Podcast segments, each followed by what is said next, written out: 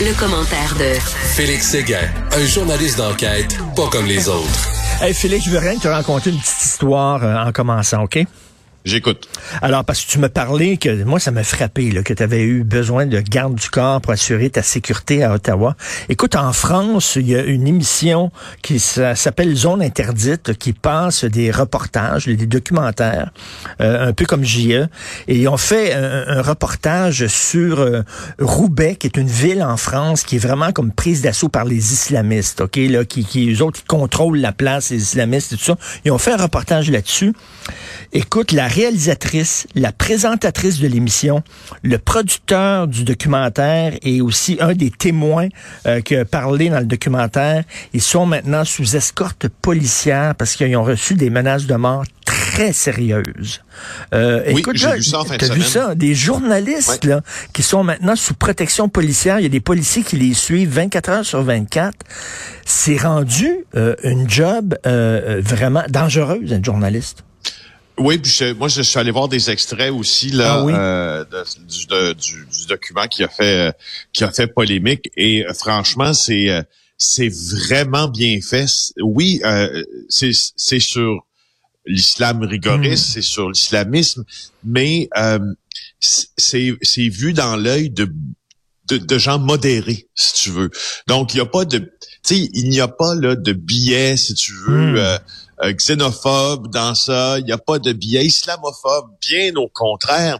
Euh, et il y a même euh, beaucoup dans ça de personnes qui s'expriment avec modération, puis qui, si tu veux, défont certains clichés reçus, notamment en France, mais ici aussi au Québec, là, sur qu'est-ce que c'est d'être musulman. Je t'entendais parler, encore une fois, hier, de la la représentativité que l'on a euh, des femmes musulmanes qui dans la publicité ou qui dans ont des voiles, alors que majoritairement dans nos sociétés ici, les femmes ne sont pas voilées. la majorité des femmes ont... En tout cas, bref, là, je... mais pour euh, ressentir juste, parce que des policiers... C'est un peu débile que là, les, les, les islamistes rigoristes veulent s'en prendre à elle, veulent s'en prendre aux témoins. C'est débile. Et elle bénéficie de la protection de l'État. Hein. C'est l'État qui a dit, nous allons la protéger. Écoute, juste parce que des journalistes font leur job, c'est-à-dire rapporter des faits. Puis ce documentaire-là, comme tu le dis, était équilibré. Il y a des gens qui disent, ah, c'est épouvantable ce qui se passe à Roubaix. Il y a d'autres gens qui disent, ben non, c'est pas si pire que ça, etc. Juste parce que tu fais ta job, comme toi, tu le fais à Ottawa, sans biais, tu couvres ce qui se passe, soudainement, les menaces, les insultes, et tout ça, et euh, les gardes du corps, la protection policière. C'est, on vit qui plus est, Richard, qui plus est dans une diffusion en direct. Ça, c'est ça que je me, moi, je, ne me résoudrai jamais à croire que quand tu diffuses quelque chose en direct, on peut t'accuser d'avoir un billet. Tu sais, je, comprends dans une émission. Euh, d'une heure quand tu as mm. le temps de, de, de, de, concevoir, de faire tes entrevues, tout ça. Je peux, tu sais, le journalisme là, puis disons-le là, et on l'apprend à l'école de journalisme là, c'est impossible un reportage qui est franchement juste objectif parce qu'on nous sommes tous humains mm-hmm. et nous avons tous des biais. Le, le job du journaliste, c'est de c'est de défaire dans sa tête euh, tous les billets qu'il peut avoir pour avoir le plus d'objectivité possible, mais ne serait-ce qu'avec le choix d'un mot parfois,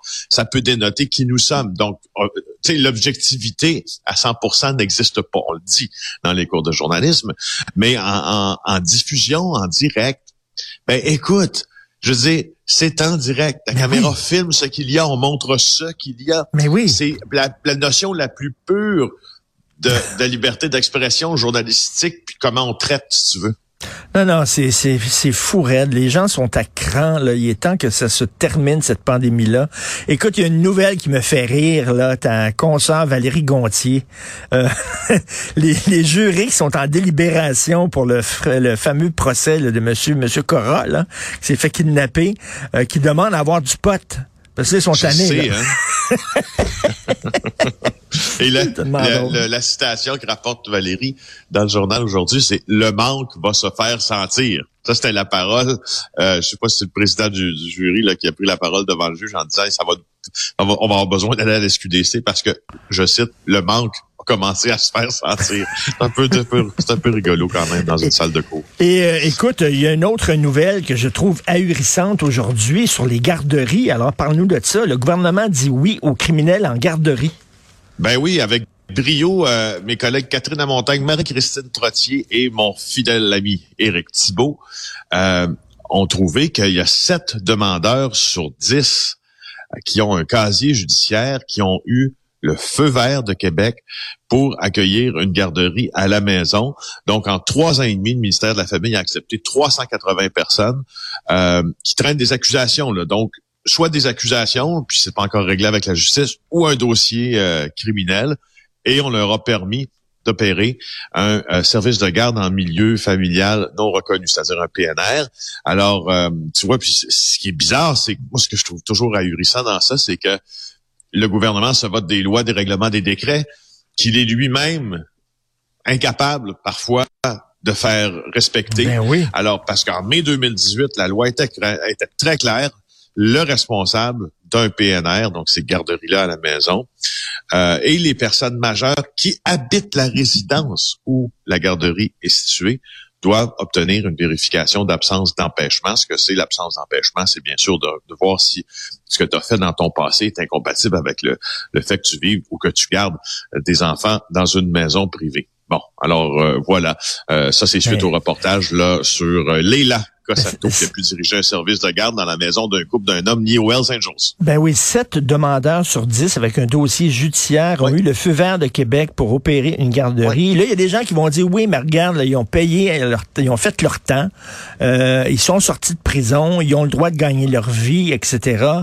Euh, reste que je suis pas sûr que j'enverrais, moi, euh, mon enfant dans une garderie qui est opérée par quelqu'un qui a un casier judiciaire. Ben, moi, moi, je, suis peut-être d'accord avec euh, ce que tu dis. Par contre, il y a une manière aussi de prouver hein, que tu as euh, que tu as changé ta vie, c'est d'obtenir justement un pardon, puis d'obtenir que ton casier judiciaire soit effacé. Puis ça, ça prend un certain nombre d'années. Puis ça prend aussi une certaine commission de ta part, là, puis qu'on juge que justement tes habitudes ont changé. Donc, il y a une voie, il y a une voie pour faire ça, une voie pour aller là.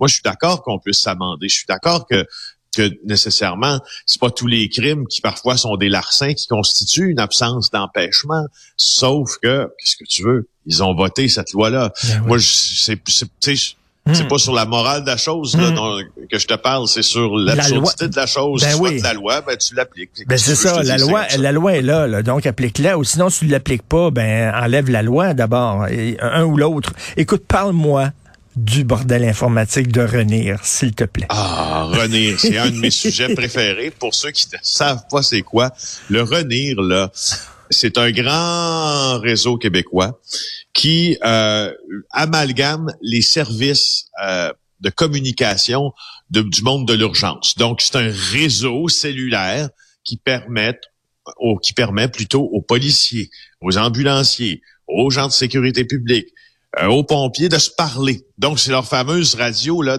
au fond, je place ça plus clair, là, c'est un système euh, radio. C'est le remplacement des radios des policiers, le RENIR. On appelle ça le RENIR. Alors, c'est en 2008, on a commencé à, à, plancher sur ce projet-là. Et je me rappelle, en 2008, Richard, je couvrais ça déjà. Ça devait coûter 144 millions. Ça devait être terminé en 2014. Et là, finalement, ça dépasse le milliard puis ça va être mis en place en 2025 si on est chanceux. Incroyable. Hein? Ça n'a pas de bon sens. Et là, ils ont dû, là, pour accélérer euh, l'implantation de ce réseau-là, ils font affaire avec des consultants. Les consultants sont payés 1000 pièces de l'heure. Yes, sir. C'est Nicolas Lachance puis Pascal Dugas-Bourdon qui ont trouvé ça parce que sont, en fait, le gouvernement n'est pas capable de gérer l'implantation de son fameux RENIR. Euh, alors, faut qu'on paie des consultants 1000 dollars de l'heure. Et euh, pourquoi ces conseillers sont, ils sont même pas payés pour travailler sur le RENIR? Ils sont payés pour maintenir en vie le vieux système de communication de la police en attendant qu'on ait notre fameux RENIR qui devait coûter 144 millions puis qui a coûté dépasser les coûts coûte un milliard. Alors, mon Dieu, mon Dieu, quel, quel formidable travail de mes collègues de continuer ah. à suivre ce dossier-là sans déprimé. Écoute, j'adore ça, moi. Dès, qu'il que je vois le tag, le bordel informatique, là, je suis... Euh, tu sais, j'ai un petit orgasme. Écoute, c'est tellement drôle, ces affaires-là. Ça n'a pas de sens. Moi, je laisserais pas un fonctionnaire brancher ma PS4 chez nous. J'aurais pas... T'ouvres ta PS4, c'est la douche qui part, ou je sais pas trop quoi.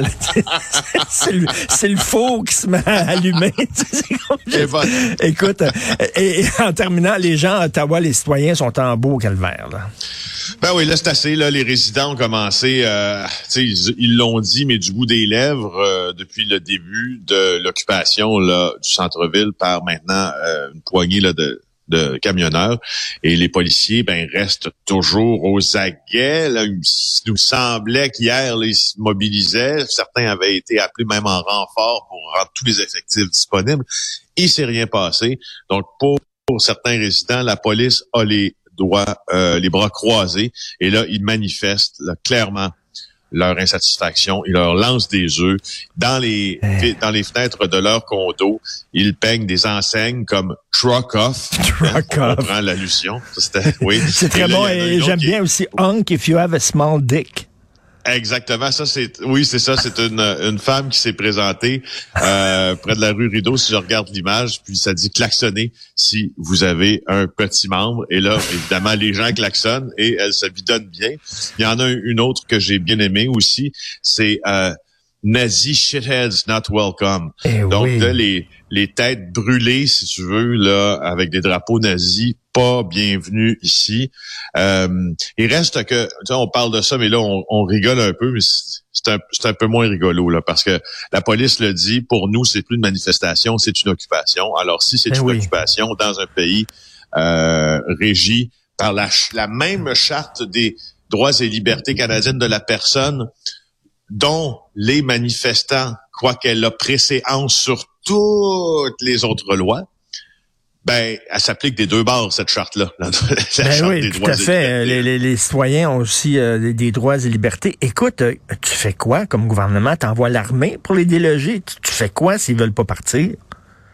Ben, là, je, sais qu'il y a eu ces plans-là ont été discutés. le ah, plan de l'armée, là, on a eu la confirmation que ça avait été discuté. Euh, et puis, euh, je veux juste, euh, en terminant, te parler de Rambo euh, Gauthier. Eh tu sais qu'hier, j'étais très, très attristé de, sa déclaration contre les médias, là, pleine de, de, sottises, puis mm-hmm. qui légitimait une certaine violence envers les journalistes. Ben, tu sais que dans sa vidéo Facebook, là, où il est en roue libre, là, il demande à la FTQ Construction, donc à sa centrale syndicale, dont il est représentant sur la côte nord, de participer, de s'impliquer dans son mouvement pour créer un convoi vers Québec, eh bien, euh, la FTQ a fait une mise au point assez habile hier. Elle a dit, et je te cite au texte, bien qu'elle soutienne le droit inaliénable de s'exprimer et de manifester, la FTQ Construction privilégie plutôt les actions visant à démontrer une solidarité plus grande que jamais avec les travailleurs et travailleuses de la santé, notamment par le respect des normes sanitaires telles que recommandées par la santé publique. C'est, si tu veux, l'essentiel du communiqué de la FTQ Construction. Eh ben, écoute, là, il vient, hein, c'est sa propre gang qui lui dit, ouais, là, arrête de penser juste à toi et sois solidaire envers euh, les victimes du délestage et les travailleurs de la santé. Eh ben, ah oui, juste à dire une autre affaire que tu vas adorer avant qu'on se laisse, OK? Ben oui. Tu sais qu'on s'est fait rudoyer à la manifestation en fin de semaine. On a vu des images amplement sur Twitter là d'un homme qui venait s'en prendre à nous, puis qui finalement, avec des gardes du corps qui ont été embauchés par euh, par Québécois pour nous protéger, là, cet homme-là n'a pas réussi à interrompre la diffusion de notre euh, reportage en direct, puis s'est ramassé sur les fesses sur la rue Queen. Eh bien, vois-tu que là, sur Twitter, certains croient que au fond, c'était des comédiens que ah. j'avais engagés. Et évidemment, la personne qui tentait d'interrompre le reportage était lui aussi un comédien engagé pour décrédibiliser tout ce mouvement. Bon, puis Daniel Odell, le monsieur qui est une victime du délestage que je viens d'interviewer tantôt, qui ont interviewé ce matin à LCN, j'imagine, c'est aussi c'est un comédien qui a été embauché par Québécois, ça. Il y a beaucoup de comédiens. Nous, on a un gros, gros, gros slip de pain pour l'UDA, nous autres, quand on fait des reportages. Ça nous coûte cher de cachet UDA. Hein? Ah, c'est fou. Faut en rire, parce que sinon on pleure. Merci beaucoup, Félix. À demain. Bonne journée. Salut.